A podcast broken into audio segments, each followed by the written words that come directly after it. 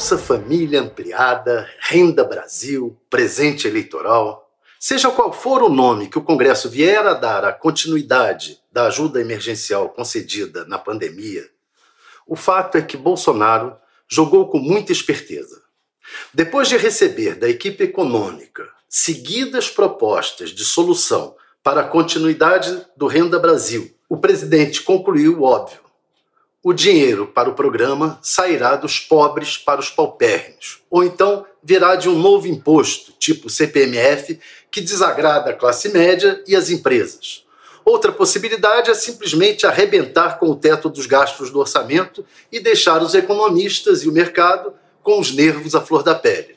Ou seja, o novo programa poderia manter sua popularidade por um lado, mas com sério risco de derrubá-la por outro, ou mesmo de derrubar seu governo, no caso de descumprimento da lei de responsabilidade fiscal.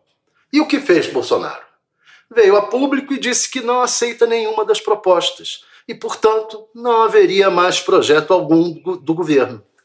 Em contrapartida, recebeu no Planalto o relator do orçamento no Congresso, o senador governista Márcio Bitar, do MDB do Acre.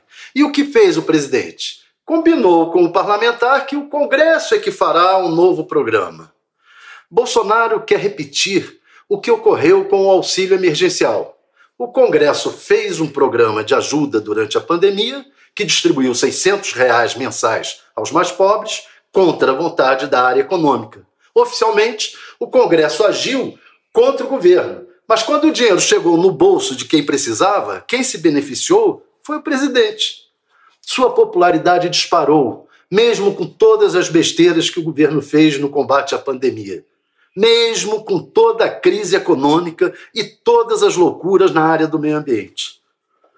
O Congresso ficou com o ônus da gastança e Bolsonaro com o bônus da doação aos mais pobres. É isso que o presidente quer que se repita. O Congresso que equacione uma solução para tornar definitivo o auxílio emergencial, evitando a queda de popularidade do governo, que viria com o fim do programa.